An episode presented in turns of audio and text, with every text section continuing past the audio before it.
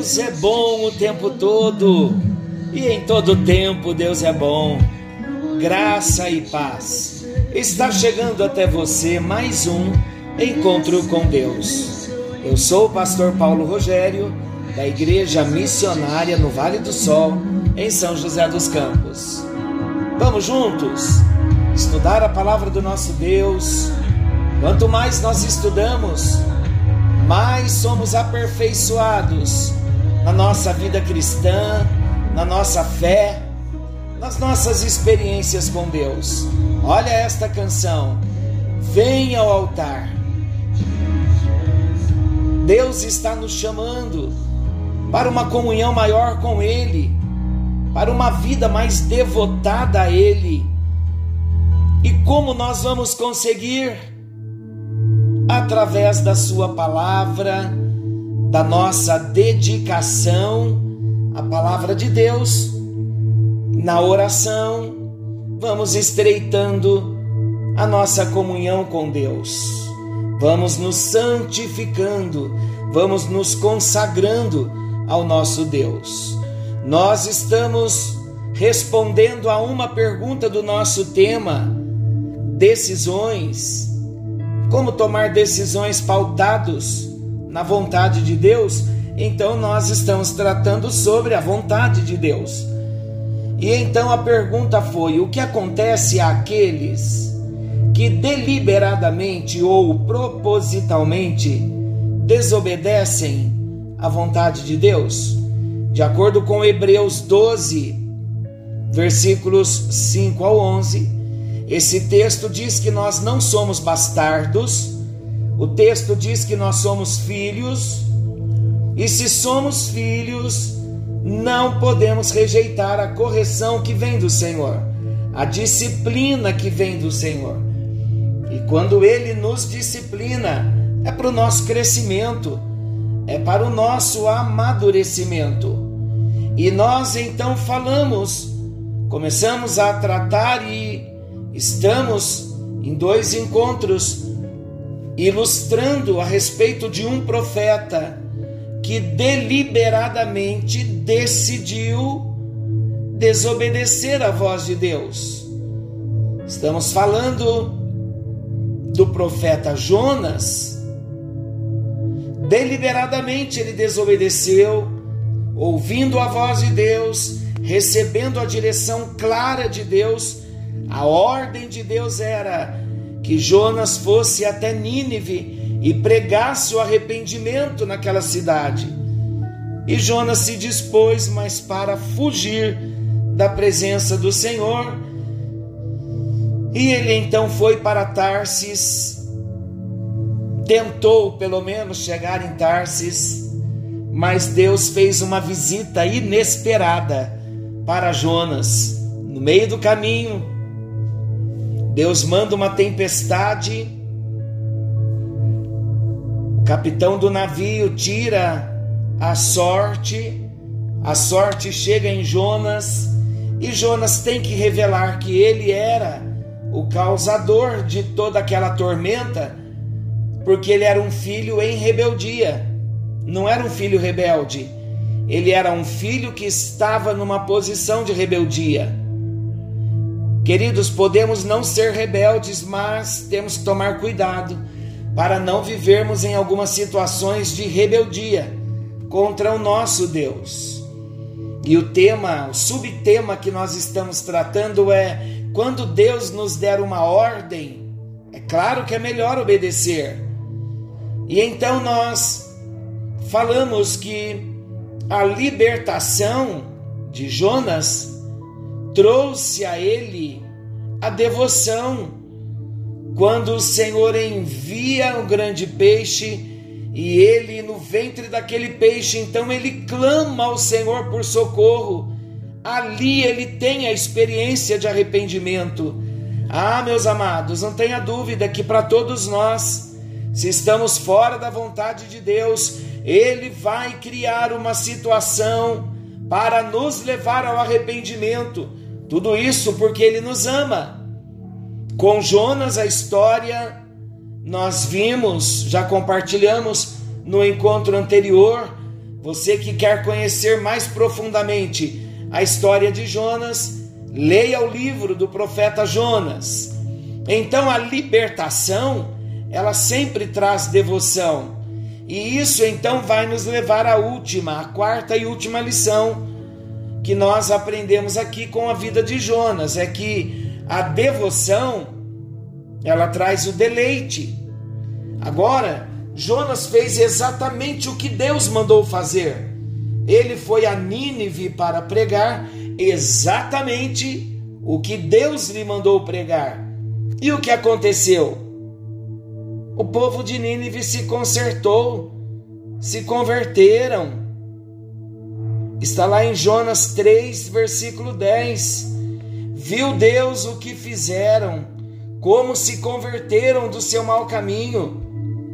E Deus se arrependeu do mal que tinha dito lhes faria e não fez. Em outras palavras, com o arrependimento, Deus segurou o juízo e o juízo não veio. Sabe que um dos detalhes importantes do livro de Jonas é o milagre espiritual de Deus como Pai gracioso? É um milagre espiritual de um Pai gracioso por quê? Porque Jonas obedeceu a Deus. Então ele teve o privilégio de ver Deus fazendo algo que jamais fizera na história, ou com quem jamais fez. Esse é o único relato, meus queridos, em toda a história e em toda a Bíblia, de uma cidade inteira, na qual cada pessoa foi salva Sabe quantas pessoas? 175 mil pessoas foram salvas por causa da atitude de obediência de Jonas. Pessoas, homens, mulheres, jovens e crianças, na idade da responsabilidade, todos foram salvos. Agora veja, quando o povo se converte, olha a reação de Jonas no capítulo 4, versículo 1. Com isso, Jonas desgostou-se extremamente e ficou irado. Por que Jonas está irado? Porque Jonas agora está zangado. Porque Deus cumpriu a sua palavra. Olha o versículo 2 do capítulo 4. Olha como Jonas estava confuso. E orou Jonas ao Senhor e disse: Ah, Senhor, não foi isso que eu disse, estando ainda na minha terra. Por isso me adiantei fugindo para Tarsis, pois eu sabia que tu és Deus clemente e misericordioso, e tardio em irar-se, e grande em benignidade, e que te arrependes do mal.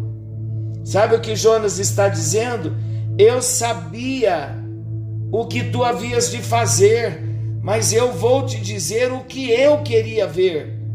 Eu queria ver o cheiro do povo sendo queimado. Eu queria ver o povo sendo julgado, sendo destruído. Em outras palavras, Jonas estava dizendo: Que tipo de Deus tu és?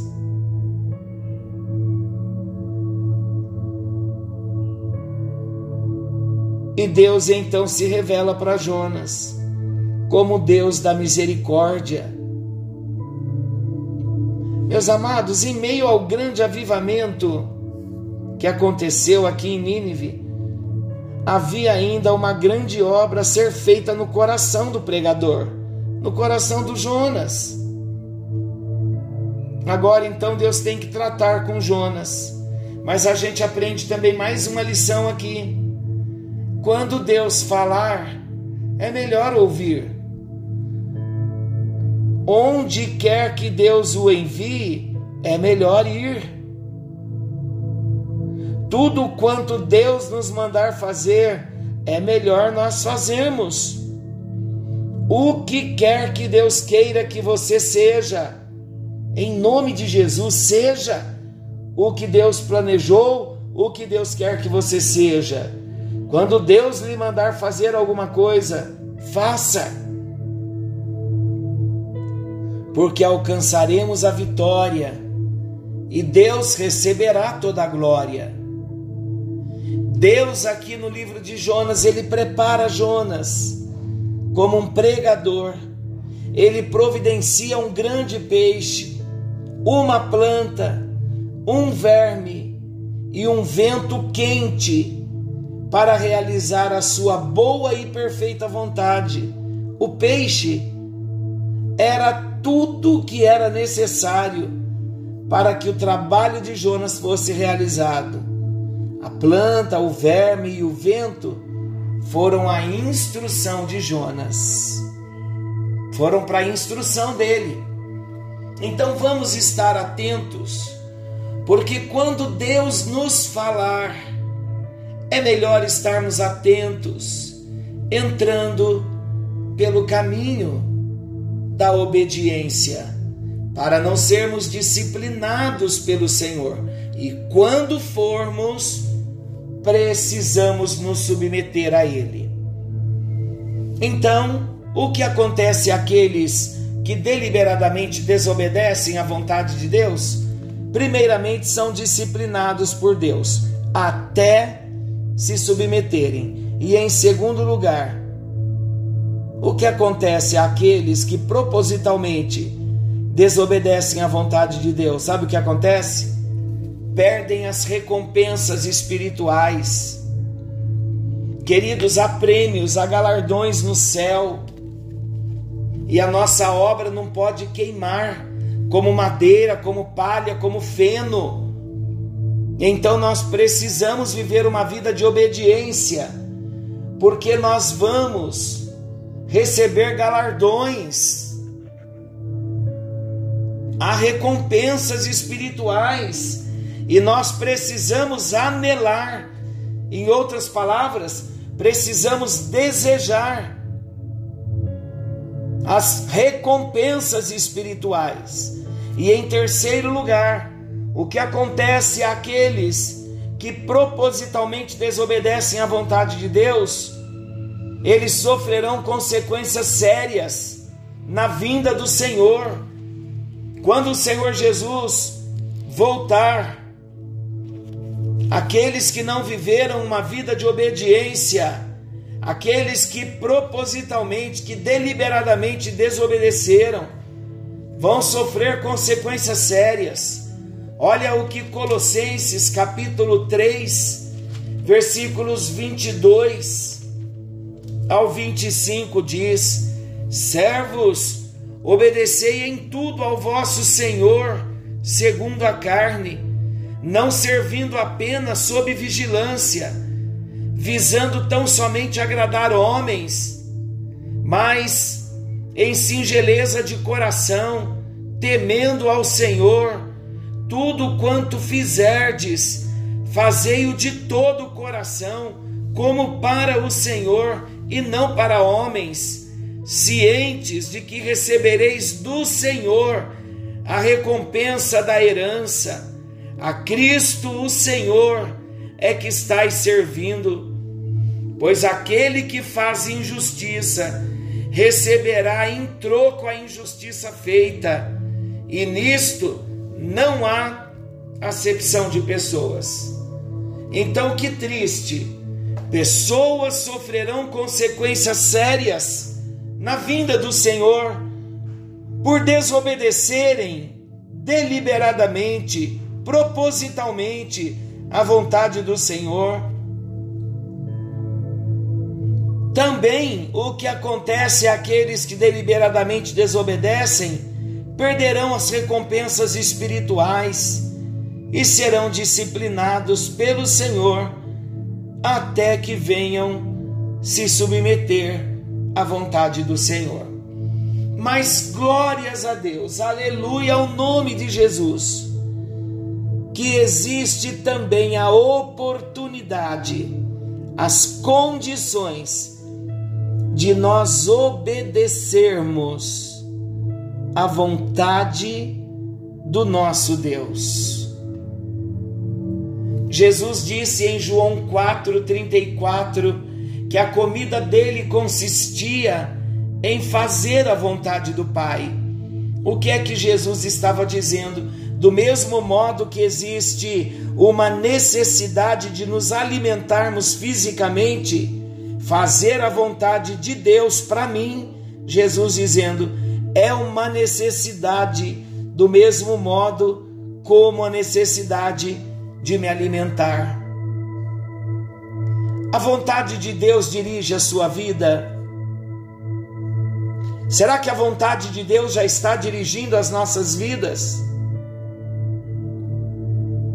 A vontade de Deus é dirigir a nossa vida. Esta é a vontade de Deus, queridos. A nossa santificação. 1 aos Tessalonicenses 4:3 diz que o Senhor deseja, é vontade dele que nós nos separemos para ele. De que modo? Nos abstendo de toda prostituição, toda prática leviana, todo pecado carnal, tudo que desobedeça, tudo que caracteriza a desobediência à vontade de Deus. Sabe qual é a vontade de Deus? A vontade de Deus é que cada um de nós nos alegremos. Deus quer ver o seu povo alegre. Deus quer ver o seu povo feliz. Orando, dando graças em tudo, sabendo que a vontade de Deus é boa, perfeita e agradável. E esta vontade de Deus, ela é aplicada na nossa vida em toda e qualquer situação. Como é maravilhoso nós termos esse esse padrão de obediência. Como é necessário termos a obediência como estilo de vida para nós. E fazendo isso, a bênção do Senhor nos alcançará, cresceremos em Deus, desfrutaremos de uma comunhão mais íntima com Ele e o conheceremos. Senhor nosso Deus e amoroso Pai, na desobediência deliberada, nós vimos que existem consequências. Mas como é bom nós entrarmos e vivermos no caminho da obediência, tem fruto, tem galardão, tem recompensa. E nós queremos colocar a nossa vida diante de Ti nesta hora Estamos certos, ó Deus, no cuidado amoroso que o Senhor tem com cada um de nós. Faz uma visitação toda especial na vida de cada um dos meus irmãos, daqueles que fielmente têm recebido o encontro com Deus como um momento de uma ministração, um momento onde o Senhor fala conosco, onde somos tratados, discipulados, onde escórias vão sendo arrancadas das nossas vidas. Meu Deus, nós reconhecemos que precisamos ser tratados pelo Senhor. Nós reconhecemos que precisamos da tua ajuda, precisamos da tua misericórdia. Vem, ajuda nós, socorre-nos, ó Deus, socorre a cada um dos teus filhos trazendo uma grande vitória, trazendo uma grande bênção, abrindo uma grande porta e fazendo com que cada um de nós venhamos nos levantar em tua presença e viver uma vida de obediência, uma vida que vai agradar o teu coração, uma vida que vai glorificar o teu nome. Nós oramos em nome de Jesus colocando a vida de cada um dos teus filhos no teu altar, e estamos certos que a bênção do Senhor enriquece e a tua bênção não vem acompanhada de desgosto. Alcança a cada um dos meus irmãos no Brasil e fora do Brasil, para a tua glória e para o teu louvor. Oramos em nome de Jesus. Amém. E graças a Deus. Que o Senhor te abençoe e te guarde. Querendo Deus, amanhã o jovem Gabriel estará com cada um de nós, trazendo para nós às 21 horas o reencontro, um resumo da palavra do nosso culto de amanhã à noite. Que o Senhor te abençoe e te guarde. Fiquem com Deus. Forte abraço a todos.